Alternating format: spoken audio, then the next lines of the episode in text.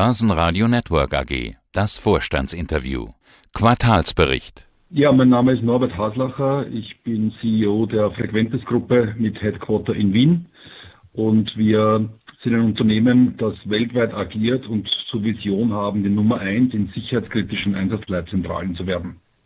Und Sie feiern Geburtstag. Herzlichen Glückwunsch zum 75. Geburtstag, 1. Juli 1947. Da war die Unternehmensgründung. Da ist viel passiert seitdem und das wäre ja fast eine Sondersendung wert beim Radiosender Vienna 2 Live aus der Talierstraße. Ja, haben Sie, haben Sie feiern können ein bisschen? Ja, wir haben sogar ein sehr großes Fest gehabt. Wir haben das Rapidstadion gemietet gehabt im Westen Wiens und hatten etwa 1000 Kolleginnen und Kollegen mit dabei und die Party war super und hat bis 4 Uhr früh gedauert. Also mehr Stimmung, als wenn Rapid spielt. Erfahrungsgemäß sagen ja Vorstände ungern was zum Aktienkurs. Aber bitteschön, wenn ein Tech-Wert im Jahr von Inflation, Zinsanhebungen, Lieferketten, mieser Börsenstimmung 20 Prozent zulegt in diesem Jahr, dann kann man doch mal eine Ausnahme machen, oder? Das ist ja mehr als ein Geburtstagsgeschenk. Ja, also ich äh, muss sagen, wir sind natürlich stolz drauf, dass der Kapitalmarkt das, was wir tun, so wertschätzt. Und ich glaube, das ist auch die gute Arbeit äh, unserer Kolleginnen und Kollegen draußen im Feld, die uns natürlich dann die Zahlen in die Hand geben, die wir dann reporten dürfen. Aber grundsätzlich sind wir natürlich in einem Geschäftsmodell, das sehr resilient ist. Wir arbeiten für Behörden, wir arbeiten für sicherheitskritische Behörden und da gibt es natürlich Megatrends gerade jetzt, die alle intakt sind. Das ist was der Kapitalmarkt auch, glaube ich, die letzten Jahre gesehen hat, wie frequent ist sein Business und sein Geschäftsmodell verfolgt. Und das ist ja genau der Grund, warum wir sprechen. Weniger der 75. Geburtstag, das ist auch ein sehr schöner Grund, aber eben auch die Eckdaten zum ersten Halbjahr 2022. Auch die sind ein schöner Grund. Umsatz plus 16 Prozent auf 167 Millionen. Ergebnis vor Zinsen, Steuern, Abschreibungen positiv, 8,4 nach Abschreibung, aber leicht negativ. Warum eigentlich? Ja, also grundsätzlich sind wir mit den Ergebnissen, muss ich sagen, wirklich zufrieden und vor allem mit dem Auftragsbestand. Wir knacken ja gerade die halbe Milliarde Euro an Auftragsbestand. Das gibt uns mittel- bis langfristig natürlich eine tolle Sicherheit. Auch für dieses Jahr. Wir erwarten ja dieses Jahr am Jahresende ein besseres Ergebnis, was Orders betrifft und Revenue als letztes Jahr.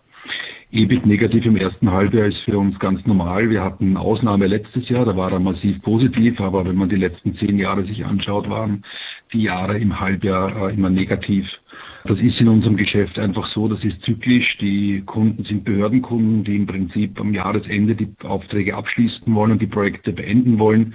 Und mit den Meilensteinen der Projektabschlüsse gibt es dann auch den entsprechenden Umsatz dazu und den Gewinn. Und das ist ein zyklisches Business, das sind wir gewohnt. Und das holen Sie dann gewohntermaßen auch bis zum Jahresende wieder auf dann. Genau. Auftragsbestand fast eine halbe Milliarde. Wer fragt da speziell nach oder geht das über alle Bereiche?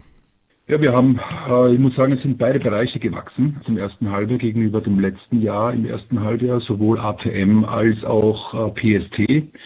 Was im ATM-Bereich natürlich eine Rolle spielt, sind die Akquisitionen, die wir getätigt haben. Die haben auch einen Beitrag dazu geleistet, dass die Orders on Hand ein Stück weit gewachsen sind.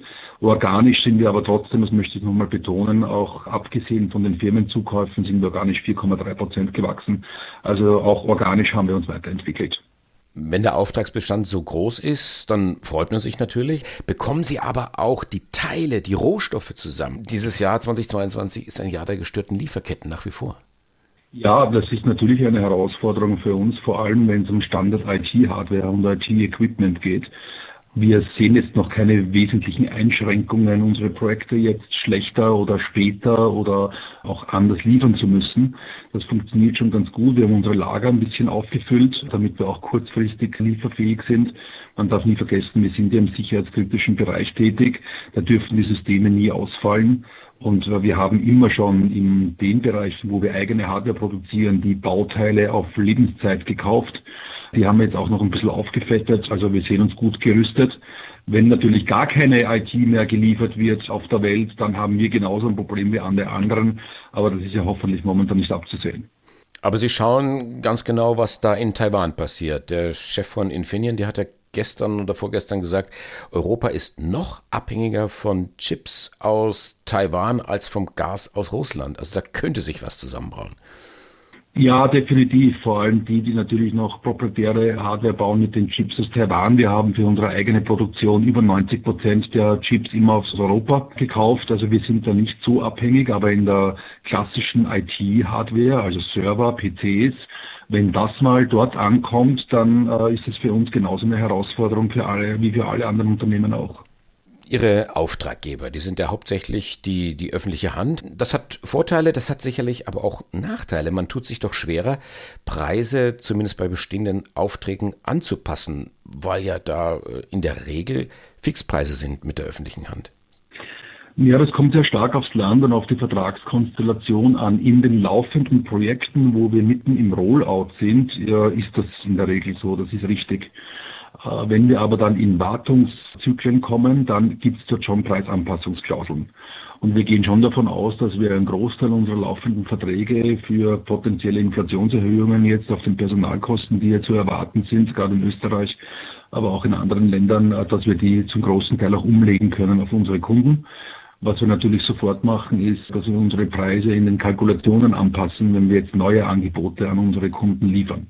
Aber in der Regel hat natürlich auch der Kunde entsprechendes Interesse, dass der Lieferant mit hoher Motivation an diesen Projekten weiterarbeitet. Und da gibt es meistens auch Verhandlungslösungen, sollte der Vertrag diese Erhöhungen nicht hergeben. Da können Sie sich glücklich schätzen. Also ich habe äh, auch Vorstände im Interview, die sind da kreuzunglücklich, weil sie sagen, also unsere Kunden, die lassen uns da am langen Arm verhungern. Das ist bei Ihnen anders, weil Sie in diesem sicherheitsrelevanten Bereich unterwegs sind.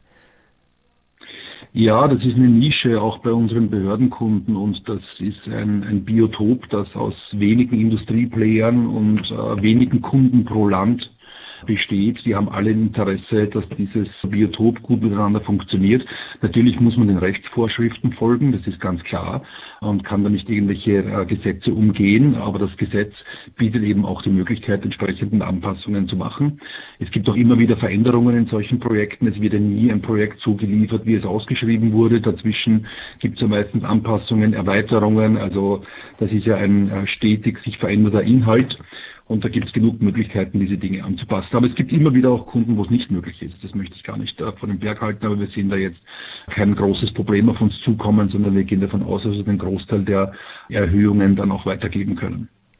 Das ist ja mal das eine, was man versucht, die erhöhten Preise weiterzugeben. Aber wenn Sie ins Unternehmen selber bei sich reinschauen, werden Sie da hier und da einen Rotstift ansetzen bei unserem letzten Gespräch, da hatte ich so den Eindruck, ja, das Thema Corona-Pandemie hat doch gerade was das Thema Reisetätigkeit angeht, doch sehr große Sparmöglichkeiten irgendwo eröffnet und aufgezeigt.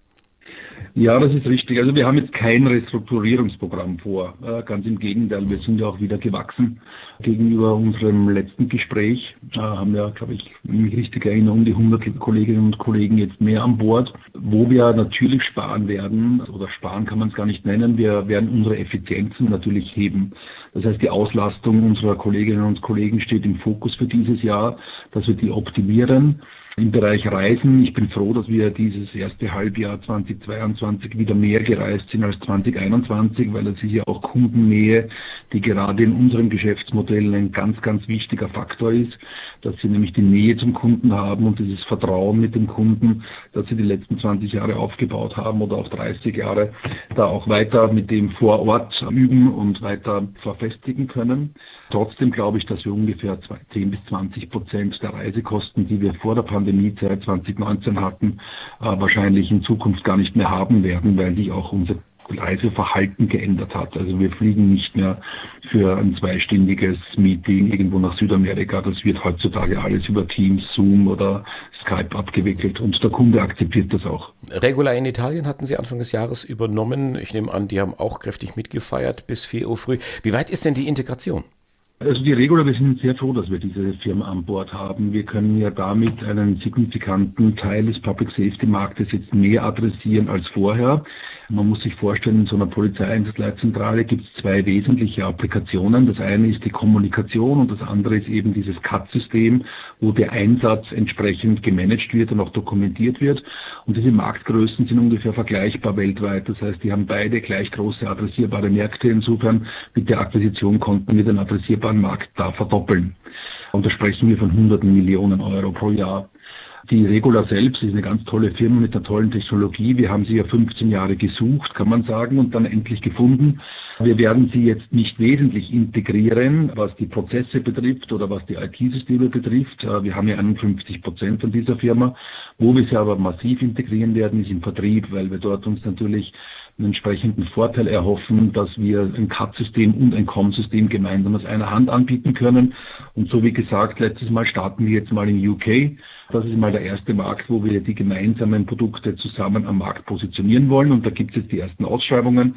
Und ich hoffe, dass ich nächstes Jahr, wenn wir uns wieder hören, schon davon berichten kann, dass wir die ersten Aufträge gewonnen haben.